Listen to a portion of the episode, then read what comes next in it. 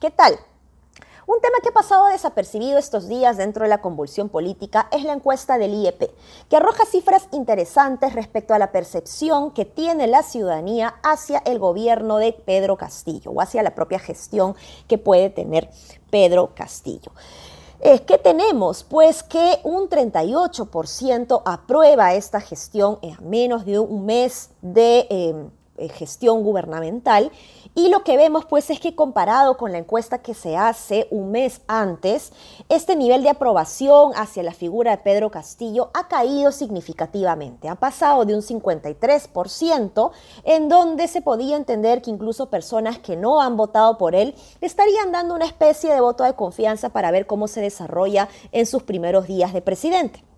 Hoy, como decía, a menos de un mes del mandato, pues las cosas no han caminado bien para Pedro Castillo y la gente lo está notando y también está calificando.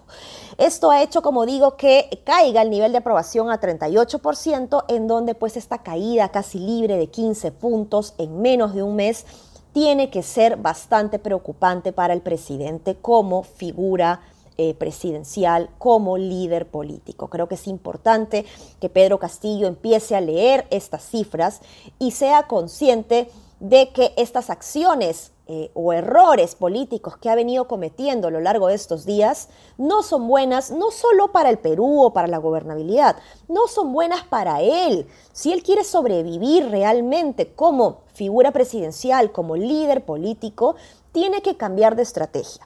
Creo que todavía estamos a tiempo de hacer control de daños.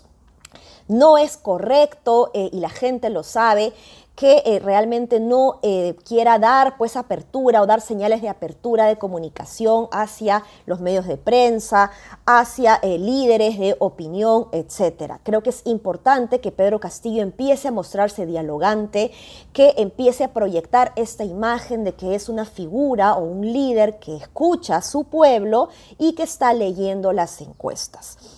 Em, es muy importante además que eh, de, cara ya al eh, pedido de confianza, eh, Pedro Castillo sea consciente pues que nuevamente esta dualidad Cerrón-Castillo no es buena para él. No estoy hablando de que si es buena o no para el Perú, no estoy hablando de que si es buena o no para la gobernabilidad, estoy diciendo específicamente que en esta dualidad no es buena para él. Esperemos pues que Pedro Castillo sepa leer estas encuestas y que sea consciente de que si bien existe un nivel de eh, aprobación o de percepción hacia su gestión distinto entre Lima y el resto de las regiones, tiene que ser consciente de que esta diferencia se va acortando también. Como digo, es tiempo todavía para hacer control de daños, así que esperemos que Pedro Castillo no solo lea la encuesta, sino que tome una actitud distinta a partir de estos resultados que él tiene hoy a la mano. Nos vemos.